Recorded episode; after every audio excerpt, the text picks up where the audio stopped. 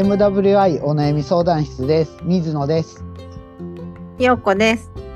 この番組はリスナーさんからいただいたお悩みについて話していこうという番組です。解決方法のオプションの一つとして聞いていただけると助かります。あと、お悩みをいただいた方の背景や環境を理解せず、的外れな方向に話が進むことも多いと思いますが、その点はご了承ください。あと、お悩みが来ないときは雑談します。はい。はい。今回何話しましょ前回聞いてくれた方もいらっしゃると思うので、引き続き、ね、水野さんのお父さんが亡くなったっていう点で、水野さんの気づいた点とか、いろいろもう、もうちょっと深掘りしたいなと思いました。うあ、そうですか。僕、はい。あまり喋ることないんですけど。はい。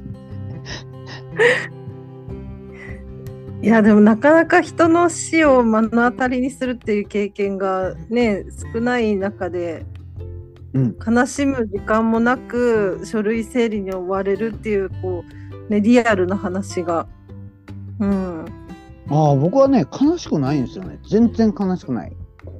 ああそっか立派にいったっていう感じですね。すごいなーって。自宅で苦しまずに亡くなれて、うん。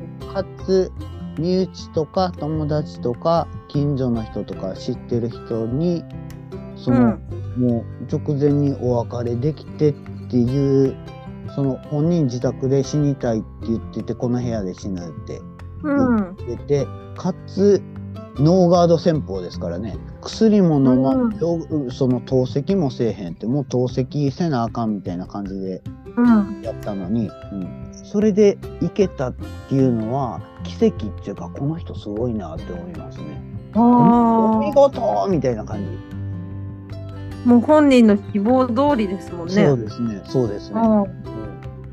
そう。さあ病院はあれやこれやこれしませんかとか言ってこないんですか？あ、最初はね言ってくれました。うあのうん。最初その死亡診断書にあのその病院で見た期間っていうのを書く欄があるんですけど、そこに4年10ヶ月って書いてて、うん。あ5年近くもこの先生にお世話になっとったんかって思い出してたんですけどは最初の最初はねその違う内科に毎月一緒に行ってたんですね。いうん。それも救急車で運ばれたっていうのがあのきっかけやったんですけど救急車で運ばれて、でもこれ毎月あの診察受けないとやばいレベルですよって言われてで本人は行かへんから、僕は付き添いで毎月内科に連れてってたんですね。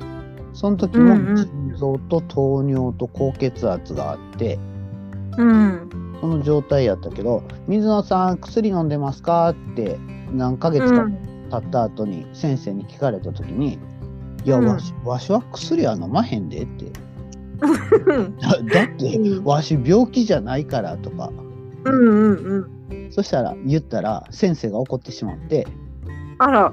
であの「薬飲まんのやったらもうここ来なくていいですよ」って「来月から来なくていいですよ」って言われて。うんうんで僕はその父親ちょっと軽く認知症入ってるっぽいんでこういう発言しますけど、あのちょっと認知症の方も内科で見てもらえませんかねとか言ったらうん。いやうちは内臓の内科ですからって言われてあ来なくていいですよって言われて、うん。そう、ん。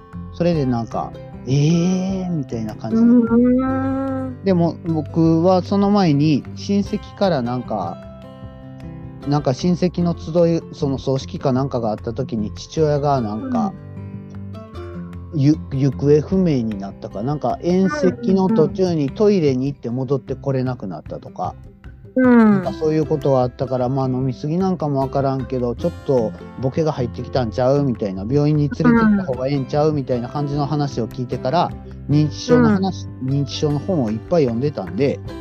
うん。で認知症の人を最初に病院に連れて行くんってすごい難しいらしいんですよね。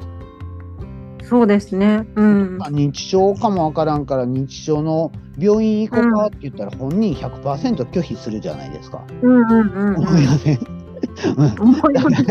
だからだからまあまあ本人ボケてるのを利用してなんですけどちょっと新しい先生のとこに、その健康診断に行くから一緒に行こうとか言って、うんうんうん、それでやったんですけど、うん。でもそれって僕が首父親がクビになった内科の先生みたいな感じで大病院だったら、大病院ってなんか消化器内科と循環器内科となんとか内科みたいな感じで分かれてるんですよね。多分専門的に言ってくれるから、そういうところだったらダメで、逆にその町医者町医者っていうかもう全部総合的に見ますよみたいなところがあるから本に書いてた。ん。で、そういうところで事前に相談しといて、こういう状況やから、その本人は健康診断で行くつもりやけど、あーじゃあうん。認知症の検査もしますか？みたいな普通に決まってるようなことで決まってるルーティンのようにあのちょっと検査もしてくださいみたいな感じで、そんなんで見てくれますか？っていうのをうん。何件か電話して回ったんですね。ち家から近く。はそしたらうんうん。うん5件、5、6件断られて、その後に、あの、あーじゃあそんなんやったらいいですよ、いつでも来てくださいみたいな、今からでも来てくださいみたいな感じで言ってくれたんが、その最後までお世話になった病院やったんですよね。え。そう、もうそこはね、ゆるい病院なんですよね、ほんま。ああ、いいですうね。ん、あ薬飲まへんの？って。じゃあもううん薬やめとこかみたいな感じで。うんうんうんうん。出すのやめとくなーとか言って。飲まへんのか、うんでも透析もせえへんのか、でもしんどいでーって。今準備した方が楽やとは思うけどねーみたいな。うん。うん。なんか透析ってなんか事前に分かってる人は血管をなんかそうなんか血管をちょっとちょこちょこっと操作してっていうかなんか針を透析ってすごい長い時間何回も週に何回かやるから、ねうんうんそれをなんか準備した方が楽らしいんですけどうん。そういうのやった方がええけどねってでも本人がやりたくないんやったらまあやらんでええかってうん。そういう人っているらしいんですね。おじいちゃんとかで。頑固じいちゃんとかで。でもそういう人は、大体、その、本格的に腎不全がやばくなってきたら、苦しいからなんとかしてくれって救急車呼ぶらしいんです。ああ。そこで緊急透析が始まって、それから透析生活が始まるみたいな。うん。でも透析って始め始めたらもうやめられないっていうか、人工呼吸器と同じような感じで、あ、そうなん。透析をやりませんっていうのはもう人工呼吸器を外すのと同じような感じなんですよってあなんかーなんかそんな正確じゃないけどはいなんかそんな感じで透析を始めたらもうず,、うん。ずっと来る。勝手に来んようになる人もおるけど、うん。でもその人もなんか、うん、いずれ来るかもしくはそのお家で亡くなるかみたいな、うんうんうんだからまあ家で多分お父さんもいずれ苦しんで透析なんとかしてくれみたいな感じで言うんちゃうんかなみたいな感じのはもう数年前から先生と話してた。うん。うんうんだからあの今回の亡くなり方はもう理想的っていうか全然苦しまんかったし、うん、よかったなって感じだったんですけどうん。いや、本当に水野さんのお父さんの話をずっと聞いてたから、いこうね、やっぱり親戚の方は口出すとか言ってたじゃないですあか。はいはいねえ。でも、こう、最後を聞いてしまうと、ああ、やっぱり本人の意思が大事だなって改めて思う。う、うんん。そうですねでうもん。人に言わしたらその親戚の人が、いや入院させた方がええでとか施設入れた方がええでとか、お家で一人暮らしでそんな、ね、あの認知症なんか危ないやろとか言ってうん。そう言ってたんもその人の責任として言っとったんちゃうかって、うん。うん、他の親戚とかから言われてあそこの家、うんもう息子3人とも外に出てもってあんな、うん。もうあんたが言うたりとか言って言う親戚がおったんかな、おったんちゃうんかなとか言ってくれる人がおって確かにね、みたいな感じででうん。実際のところその例えば葬式とかうん。そのお通夜とかうん。そういう儀式を兄貴がやるときにそのなんかうん。一番口出ししてきてた一族の長みたいな人がうん。いろいろ兄貴にアドバイスしてくれてるんよね。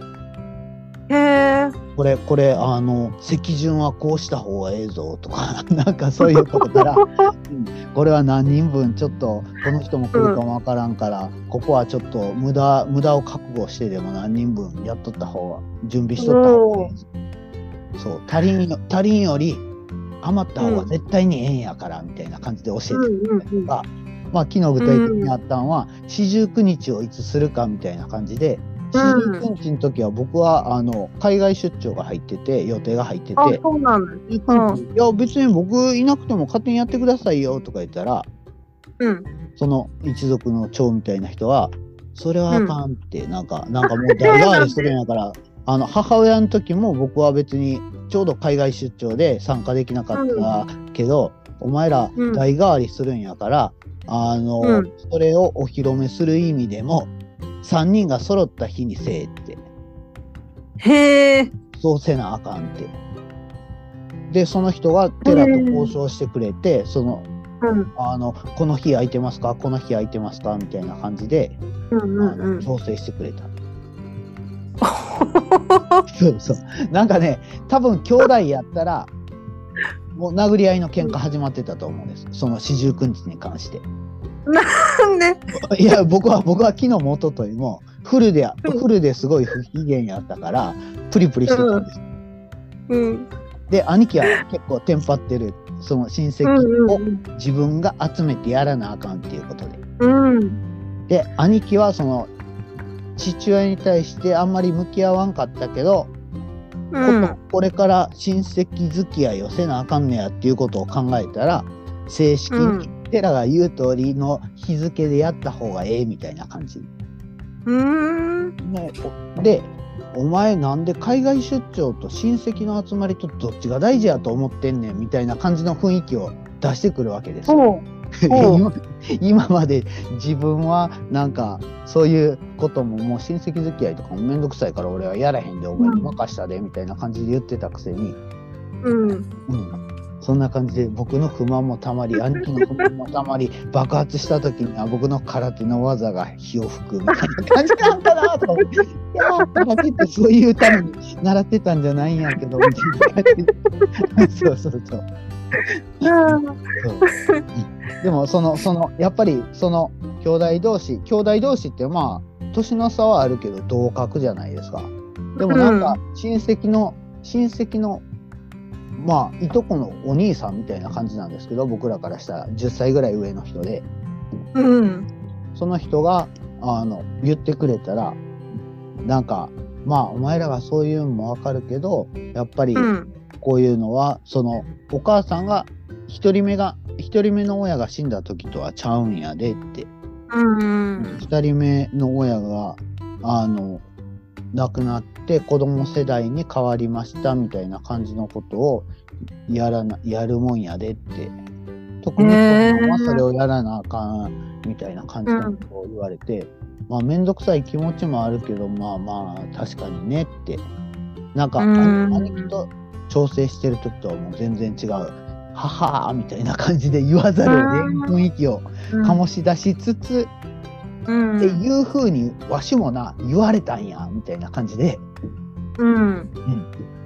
最後はなんか笑いで収めるみたいな感じのね。テクニックはねすごいなってその上から上から言うんじゃなくて、うん。こういうふうに俺は言うとうけど自分も納得できんかったけどそういうふうなもんなんやでってその代々、うん代々そういうのはあの言われ続けててわ、うん。その引き継いだ方はその不満に持ちつつなんでそんなんせなあかんねんめんどくさいみたいな感じで思いながらも続けてきてで、うん。今今自分はそれを言う立場になってんねんでってそのうん言わなあかん立場になってるから言ってんねんでみたいな感じで言われても、確かにね。みたいなうん、だから今なんか言ったら核家族化とかうちの家も実家には誰も住んでないし、うん。そういうのでどんどん都会に集中するみたいなこととかあるけど、うん。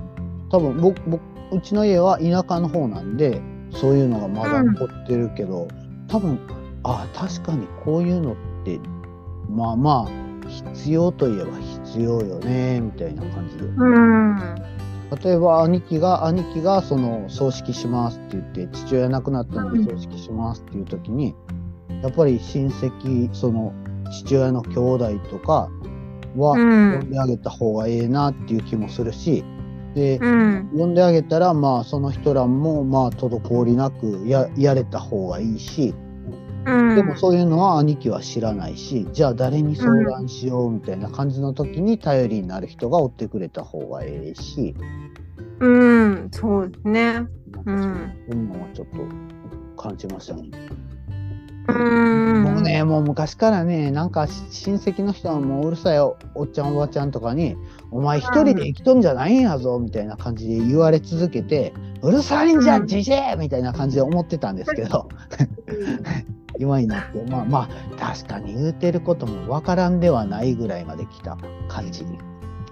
ああ、やっぱりね、ん知ってる人からするとね、そうなんだ。そうそう。か、そっか。うんなんかそういう、こういう冠婚葬祭の時により強くこう、親戚のね、うんなんかこう、圧っていうか、なんだろうな、いろいろ絆っていうのかね、うん、感じますね。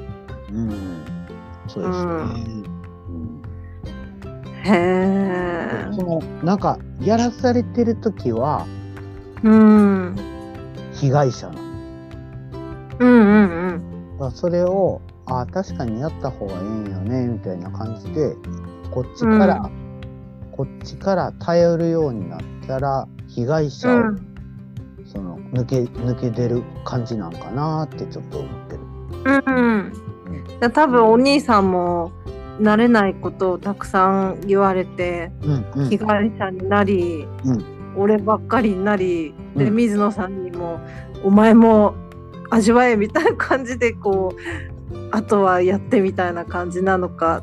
うんそうですねそうですね。うんうんなんかそういう人をうまく扱ったらだからなんかそのまああの水野の代表の人うんみたいな人は何でも知ってるんですね、うーんまあ親戚ごとに関しては。すごいですねそういう人がいるって。さあその人に頼んだらええっていうか、兄貴の頼み方、あんまり良くなかったんやなって思うんですよね。うーん自分で一旦やってみてあー難しい無理や誰かできひんかなみたいな感じで言われたらうん僕が「いや俺やったろか?」って確かに僕は得意なんですよそういうのが、兄貴よりはね。そのなんか、うんうん。その書類仕事とか金の計算とか、そういうのは別に苦じゃなくできる時もある。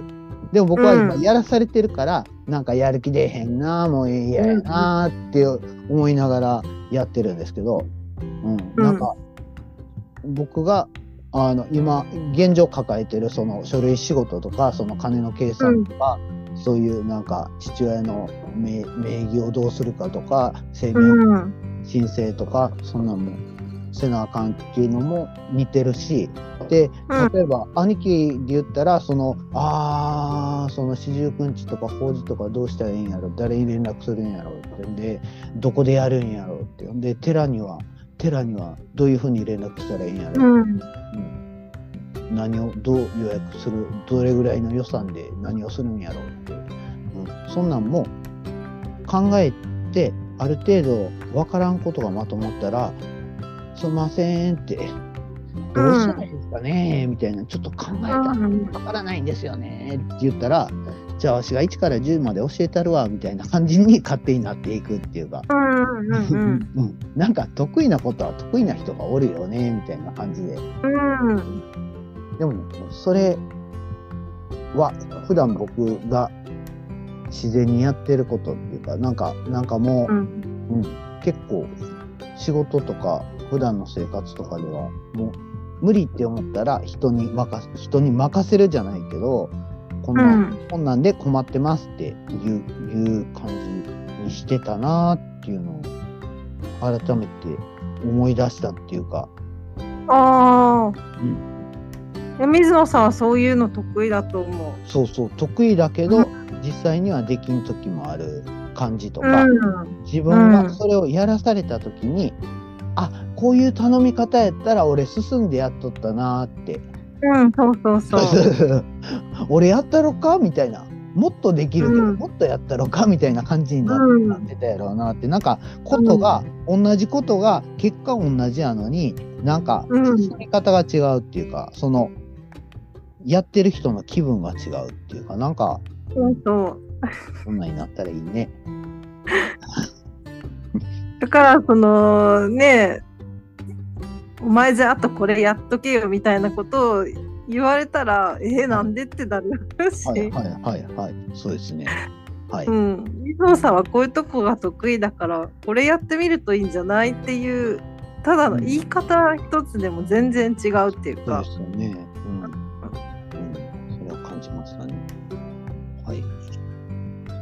かな。う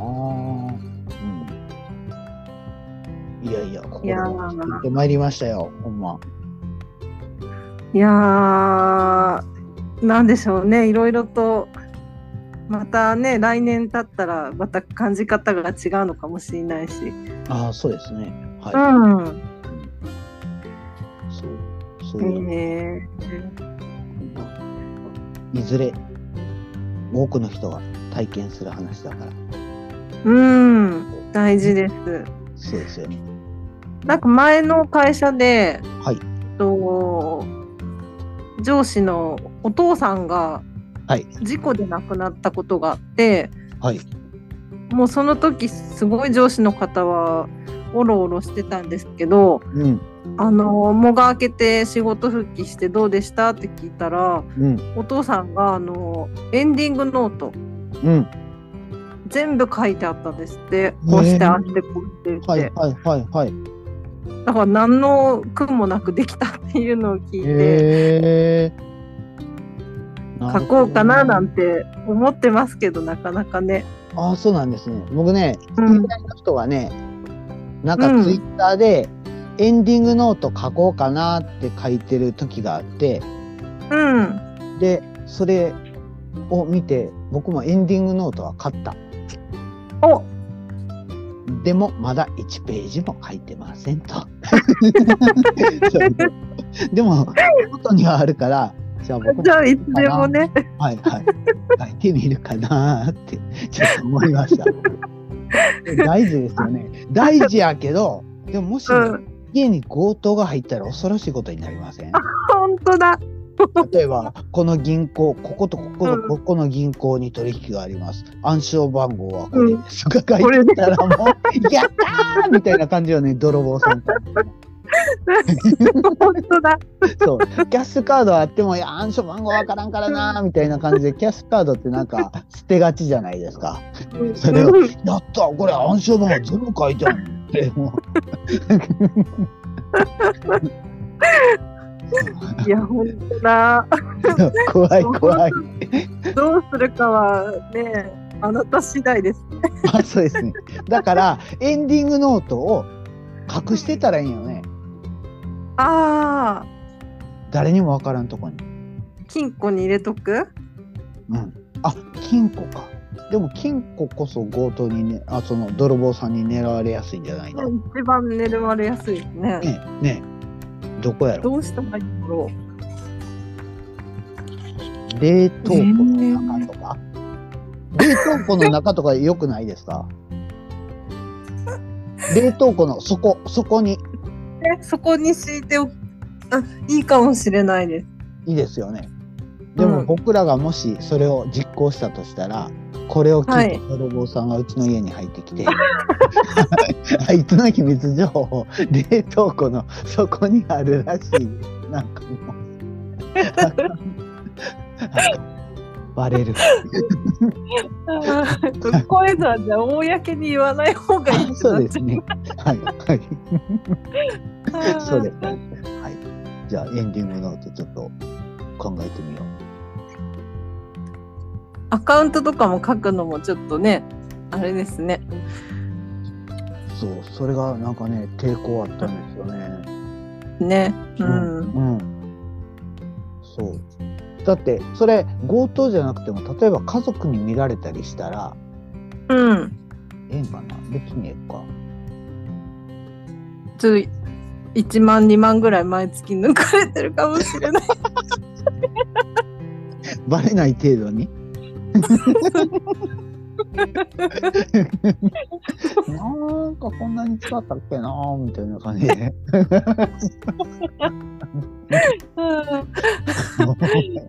エンディングノートちょっと良し悪しをね、どうしたらいいの？じゃあ、あのー通帳ははい。こういうのを持ってますと銀行口座はこれを持ってますとああ、そっか。暗証番号は書かなかったらええんか。暗証番号はじゃあ冷凍庫の隅のとこに書いてある言ったらさ。